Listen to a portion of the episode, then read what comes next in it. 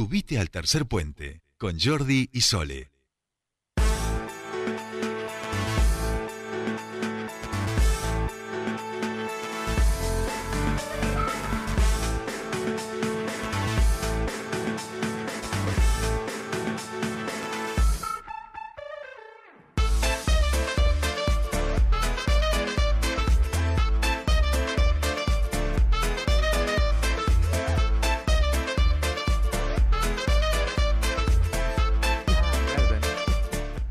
Ya estamos aquí, 15 y 35 minutos, y como lo habíamos dicho al comienzo de este programa, el próximo jueves se realizan elecciones en la Asociación de Trabajadores de la, eh, y Trabajadoras de la Educación este, de Neuquén. El sindicato docente con eh, 35... 39. 39. Vamos cumpliendo todos años. Sí, sí, sí. 39 años de historia aquí en la provincia y estamos ahora, aquí nos visita Marcelo Guagliardo, actual este, secretario general de ATEN provincial y quien también eh, se presenta en esta elección por uno de los sectores, una de las listas, para ser este secretario general eh, por un periodo de, de cuatro o de dos, de, De cuatro. de cuatro, Cuatro. ah, de cuatro años ya hermoso, a ¿no? Marcelo Guagliardo. Marcelo Guagliardo, muy buenas tardes, bienvenido a Tercer Puente, ¿cómo le va? Bueno, muchas gracias por la invitación. Eh, es un gusto estar esta tarde eh, aquí con ustedes. Así que, bueno, con el entusiasmo y la energía y la expectativa que genera siempre un proceso electoral, ¿no? Eh. Aún en situaciones muy complejas como las que siempre nos toca a los trabajadores y a las trabajadoras de educación y en particular a TEN, estar atravesando un proceso electoral siempre eh, eh, es muy atrapante, ¿no? Por lo que se pone en discusión, por lo que significa en términos de movilización de compañeras y de compañeros que se disponen a representar a otros compañeros y compañeras. Así que contentos y, y además en, en- en una, en un proceso electoral que tiene varias cosas de inéditas. La primera de ellas es que es el primer proceso electoral en la Argentina luego de que se habilitaron las elecciones en los sindicatos en el marco de la pandemia. Claro. Así que podemos decir que eh, eh, Aten está inaugurando este proceso de regularización de, de- De sindicato. y de demás. sindicatos a nivel nacional. Este es un dato interesante. El otro dato importante es que somos uno de los padrones más grandes de la Patagonia, porque están habilitados para votar casi 16.000, poco más de 16.000 compañeras y compañeros. Y el otro es este que mencionaba recién Jordi, que bueno, por primera vez en estos casi 40 años vamos hacia un mandato de cuatro, Claro. Porque nosotros teníamos un estatuto eh, que fue actualizado en 2017, que tenía periodos de dos años. Ya este que estamos transitando es un periodo de transición de tres, que inició en el 2018 y termina ahora en diciembre del 2021. Y vamos camino, bueno, a, este, a, regularizarlo y a ponerlo como están todos los mandatos en todos los sindicatos en Argentina, que son periodos de cuatro años. Así que esas son varias cuestiones que lo hacen eh, singular, ¿no? Claro. Eh, bueno, me imagino que, que todo mandato, digo, tiene, tiene un signo. Entiendo que este, obviamente, esta última etapa, año y medio de pandemia, eh, ha sido muy instituyente, muy eh, tensionante para, para las escuelas, como para toda la comunidad, pero digo, las escuelas, obviamente, un año casi de, de un trabajo online, incorporar este, los trabajadores y trabajadoras de la educación, tanto conocimiento como tecnología propia. Y mucho eh, tiempo. y mucho tiempo, sabiendo que además una parte del alumnado no podía acceder, viendo cómo eh, a las 3 de la mañana los WhatsApp van entrando con los trabajos, digo, eh, muy, muy fuerte cómo, cómo lo han vivido, digo, esta etapa en términos educativos, en términos educativos políticos, pero también en términos de, de bienestar, de salud mental, digamos, para, para los y las docentes, ¿no? Ha sido un tiempo que no voy a decir nada nuevo, ¿no? De complejo, me parece, para todos, Ujú. todos. En todas las órdenes de nuestra vida se han visto alterados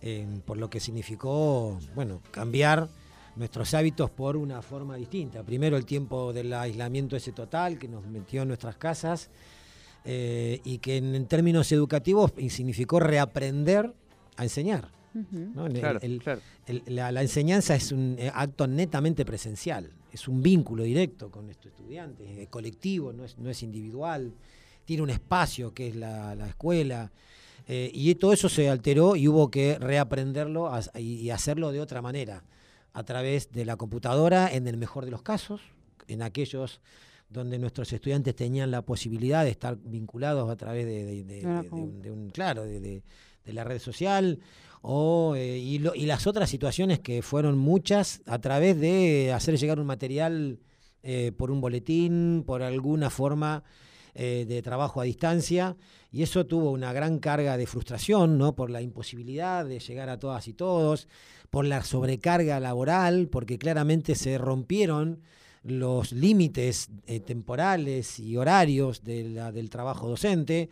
Como bien decías vos, te llegaban mensajes de, WhatsApp o de cualquier forma, a cualquier horario, cualquier día, sábado o domingo, y, las maestras y los maestros no podíamos no responderlos. Entonces había una, eh, una ruptura de la cuestión de la intimidad familiar, de la autonomía, bueno, que eh, se vio de alguna manera, no sé si cabe otra palabra, pero invadida por esta forma de trabajo, que también creo alteró la vida de las familias de nuestros estudiantes, ¿no? Claro. Que se encontraron de pronto siendo el, vínculo o el que podía favorecer o facilitar la relación de sus hijos y de sus hijas con los maestros, las maestras, profesoras y profesores. O sea, hace un tiempo eh, de, reaprender muchas cosas y el que mm, creo felizmente estamos pudiendo mm, eh, superar luego bueno de, la vacunación y de las distintas eh, medidas que se han ido tomando como para generar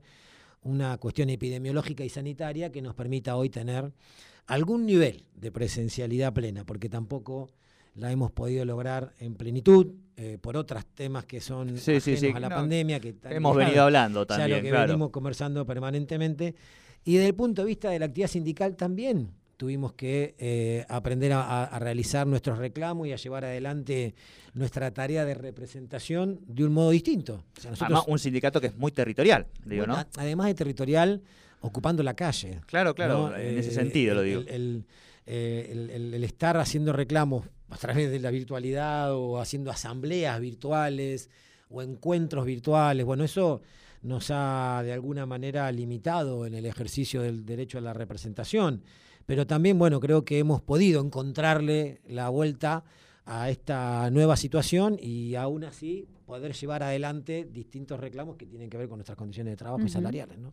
Claro, claro. Hay algo, eh, los que conocemos un poco la, vida este, de Aten, eh, una de, sus importancias simbólicas son las asambleas, digamos, ¿no? Es una de las cuestiones principales y pensaba justamente en eso, en el momento en que esas asambleas en el gimnasio de la EP8, ¿no? O en esos lugares, de repente son pantallitas y pantallitas y pantallitas de Zoom y obviamente con una metodología en la intervención, digamos, eh, muy distinta, cuando además parte del simbolismo de esas asambleas tiene que ver justamente con las alocuciones, con la pasión, ¿no? Y ese tipo de cuestiones.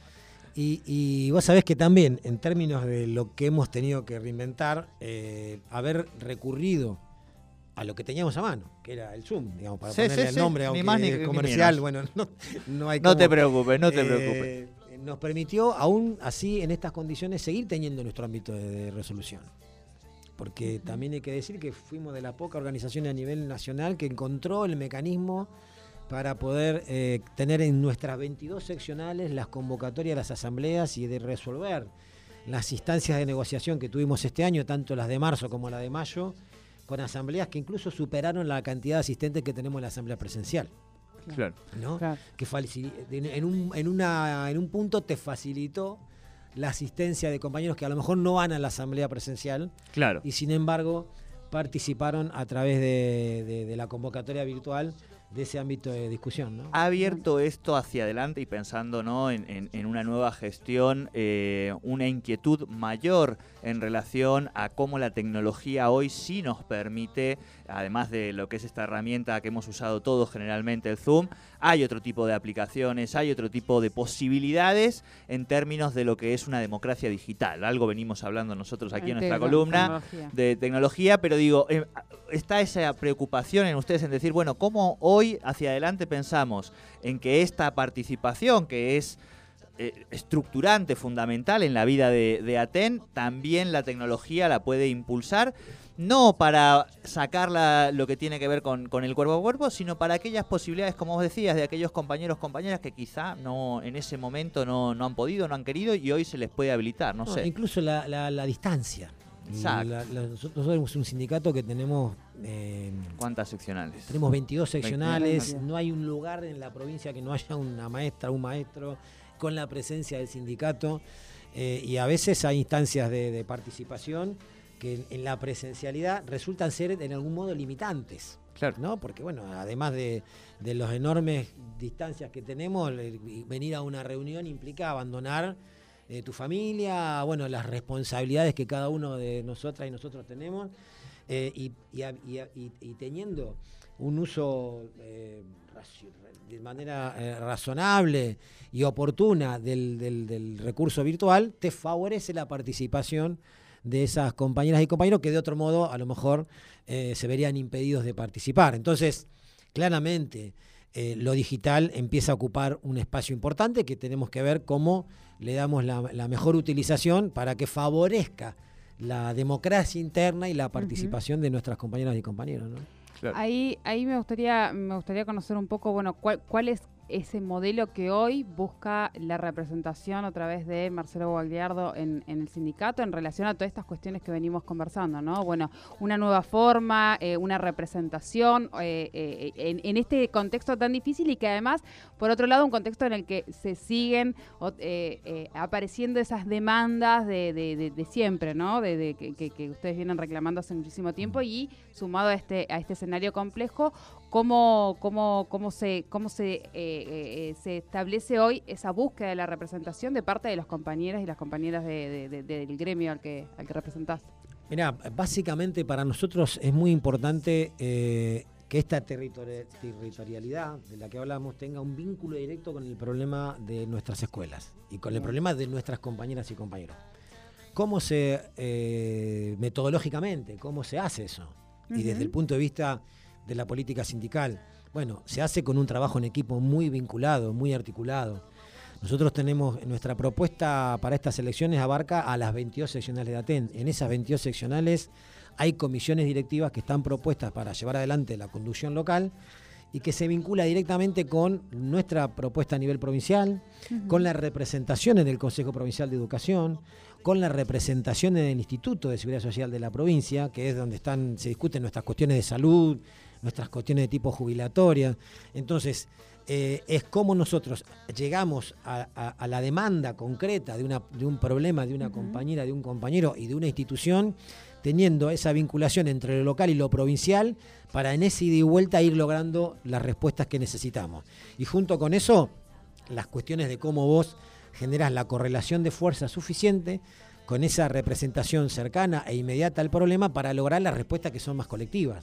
¿no? Porque hay problemáticas que son focalizadas, que tienen que ver con un problema puntual que tenemos, qué sé yo, en Bar Barco, tenemos un problema en una escuela, bueno, ahí entra a jugar esto, pero también tenemos los que son de carácter más eh, colectivo, condiciones de trabajo generales, temas salariales, bueno, esa territorialidad nos permite también poder lograr una correlación de fuerza suficiente que nos permita eh, confrontar con, eh, con, los gobiernos para eh, obtener respuestas. Sabemos que siempre estamos en una desventaja, ¿no? Desde el punto de vista de la potencia mediática que tienen los gobiernos a la hora de discutir salarios con los trabajadores y las trabajadoras, al momento de ponerte en tensión ante la comunidad cuando vos tenés que llevar adelante un reclamo porque no tenés respuesta. Bueno, la forma de contrarrestar esto es esa territorialidad que te permite tener un vínculo directo con toda la comunidad educativa en toda la provincia para que entienda de qué se trata el reclamo que vos estás llevando adelante. Por eso eh, esa, esa representación desde el, pueblo más alejado y más pequeño de la provincia, representado en un proyecto provincial, es lo que nosotros apostamos a que pueda ir fortaleciéndose porque es lo que venimos haciendo hasta acá. ¿no? Y es un poco también eh, con conocimiento de causa, lo decís, digo, has sido maestro en, comunidades rurales bien del interior y conoces un poco también esos procesos, ¿no? Son procesos apasionantes, ¿no? Porque hay un vínculo muy inmediato entre la escuela y la comunidad, pero que tampoco se pueden aislar, digamos, ni, ni, siquiera lo podemos romantizar. bien. Eh, porque es parte de una problemática conflictiva que se ve en las grandes ciudades, lo vemos en los barrios de, las ciudades más populosas de, la provincia, eh, y, el, secreto está en cómo nosotros podemos relacionar esas distintas realidades con una problemática general y poder transformar eso en una política no solamente sindical, sino también que se apropie de una palabra que a veces para algunos es muy ajena a nosotros, que es pedagogía. O sea, nosotros hacemos todo el tiempo eh, el, proceso de enseñanza-aprendizaje una, una herramienta de trabajo. Bueno, esa herramienta la tenemos que traducir también en cómo nosotros generamos la pedagogía de la vinculación con la comunidad educativa para tratar de ir encontrando los problemas que no siempre son solo de los maestros y de las maestras. Y eso es lo que a veces a nosotros nos cuesta mucho en los conflictos nuestros explicar.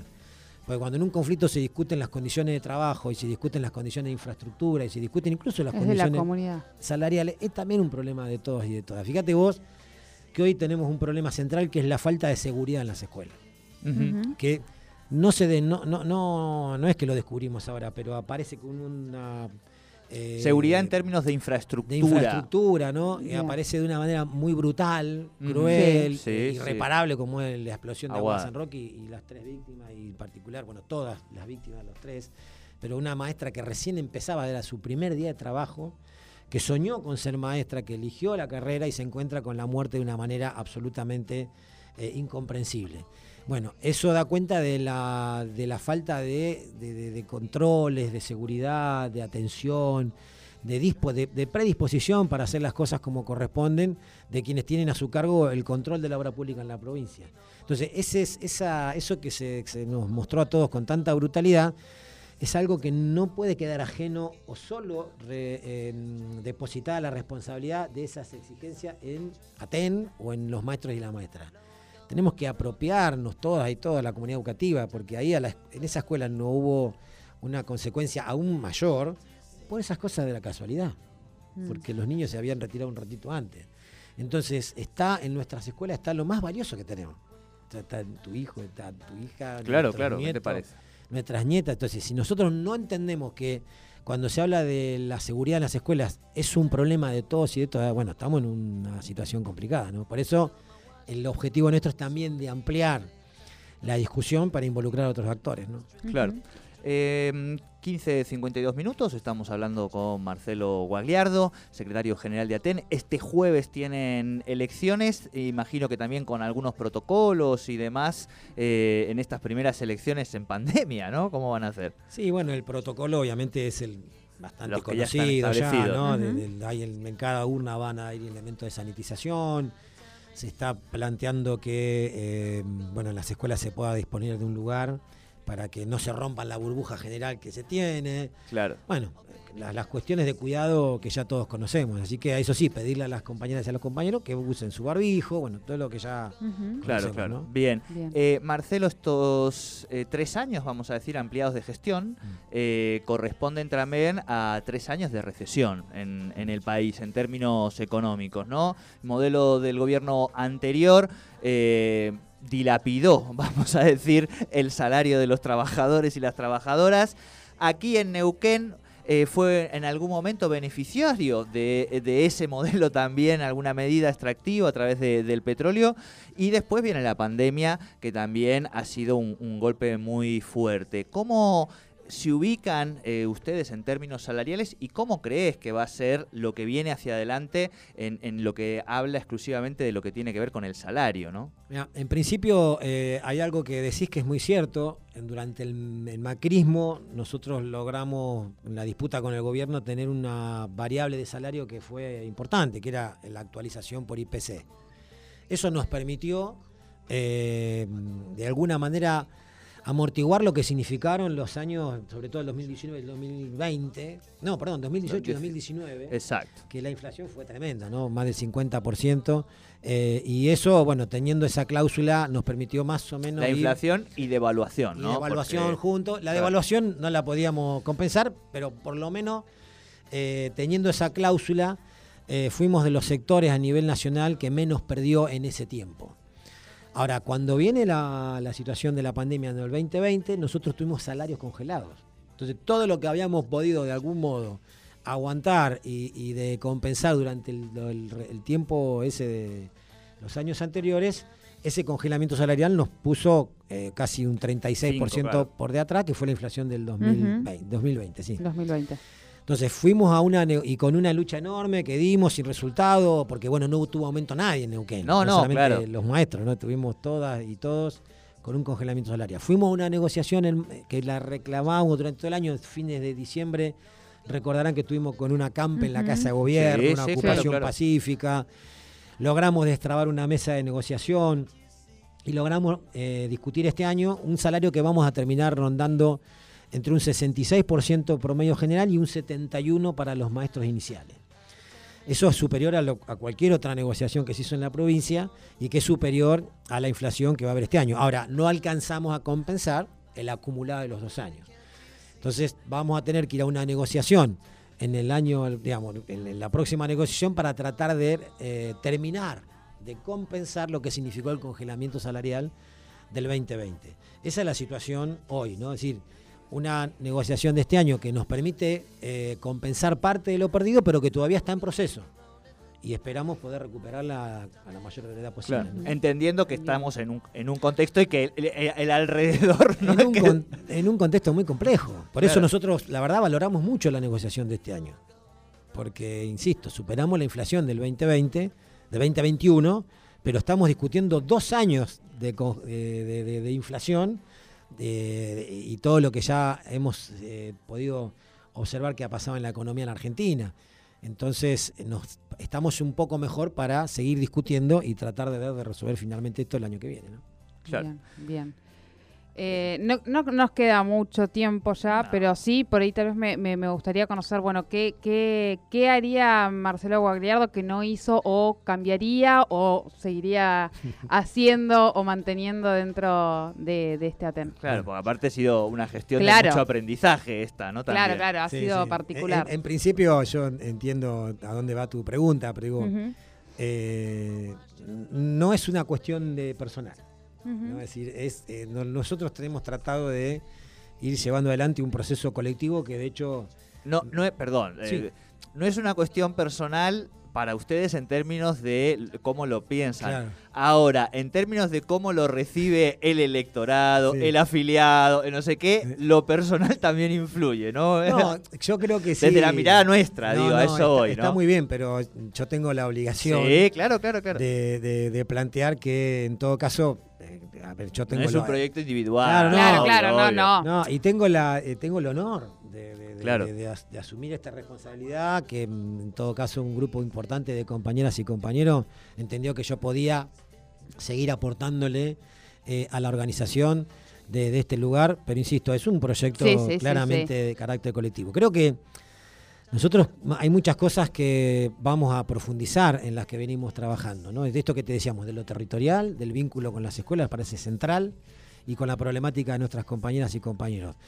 Otra cuestión que vamos a tratar de seguir eh, profundizando tiene que ver con las posibilidades de ofrecer a nuestras compañeras y compañeros instancias de formación gratuitas, Bien. porque para nosotros es fundamental que cada compañero y cada compañera tenga la oportunidad de estar actualizándose permanentemente, rediscutiendo su práctica docente, y de ahí la importancia que tiene para nosotros la escuela de formación. Carlos Fuentealba, que tiene una gran trayectoria, la hemos creado en el 2009, tuvo Sí, un sí, tiempo sí. de, de ahí de parálisis, pero la hemos retomado en 2014 y hoy es una tiene identidad propia, está reconocida Sí, por, hemos, por eh, las entrevistado compañeras. a Robert Samar con algún Bueno. libro. sí, sí. Estamos teniendo una biblioteca virtual, o sea, para nosotros lo pedagógico es fundante de nuestra propuesta sindical, por esto que creemos que la escuela pública para nosotros es una obligación fortalecerla. Y la fortalecemos en la medida que podemos estar nosotros cada vez con más mayores cantidades de herramientas para afrontar la tarea cotidiana. Tenemos que lograr, y este es un desafío, sí, de lo que venimos trabajando, pero incompleto, la implementación del diseño curricular de la escuela secundaria. Nosotros, cuando hablamos, y seguramente los que nos están escuchando todos tendrán algún vínculo, alguna relación con la escuela secundaria. Bueno, es quizás la parte de nuestro sistema educativo que está con mayores dificultades, ¿no? Y bueno, hemos venido trabajando hace cinco años un diseño curricular que tiene perspectiva de género, de educación sexual integral, de interculturalidad, con la diversidad, con la inclusión, con perspectiva de derechos humanos, eh, que tiene pensado otro trabajo docente, ¿no? no el docente taxi que va de una escuela a otra y no termina de involucrarse con ninguna escuela por una realidad laboral propia, sino que pueda estar con más tiempo dedicado a una misma institución, a un mismo grupo de estudiantes, trabajando de manera articulada con otros docentes para que las, las áreas a nuestros estudiantes no les ujú. lleguen así separadas, sino que puedan tener vinculación un área del conocimiento con otra. Bueno, esta escuela secundaria que venimos trabajando hace tanto tiempo es para nosotros un gran desafío lograr implementarla en los próximos años. Implica disputarle al gobierno presupuesto, porque eso implica mayor presupuesto, eh, y, y avanzar con esto que entendemos va a ser muy importante para las nuevas generaciones que asistan a las escuelas secundarias y seguir discutiendo el diseño Bien. curricular de la escuela primaria, que todavía está, es, es uno- un diseño atrasado, ¿no? Claro. Eh, y, y apoyar a nuestras compañeras y compañeros en, esta, en, est- en estos grandes desafíos que tenemos. Y obviamente seguir construyendo fortaleza con el resto de las organizaciones sociales. Con todo. Con- Marcelo, con- me- me- nos tenemos que ir Dale. ya a las noticias, Uy, sí, así sí. que te, te vamos a pedir que en 30 segundos ver. le puedas dejar un mensaje a los estudiantes en su día y te emplazamos, Mm. eh, esto ya fuera de la agenda institucional, a nuestro espacio de los viernes que es de música local. Ahí te lo dejo, ¿está bien? Ah, bueno, dale. que sabemos que le haces un poquito, algún día lo vamos a armar y por supuesto un mensaje para tus estudiantes en este día, ¿no? Bueno, que lo disfruten. Vamos, es, es el momento de, de- este renacimiento que significa la primavera y bueno, la juventud es eso, es un renacer permanente, así que que lo pasen bárbaro. Eh, y para nosotros los maestros, las maestras, no hay nada más lindo que ver a nuestros chicos y nuestras chicas felices. Así que que pasen un lindo día, que lo disfruten. Bueno, muy bien. Marcelo Guagliardo aquí en Tercer Muchísimas Puente. Gracias a ustedes.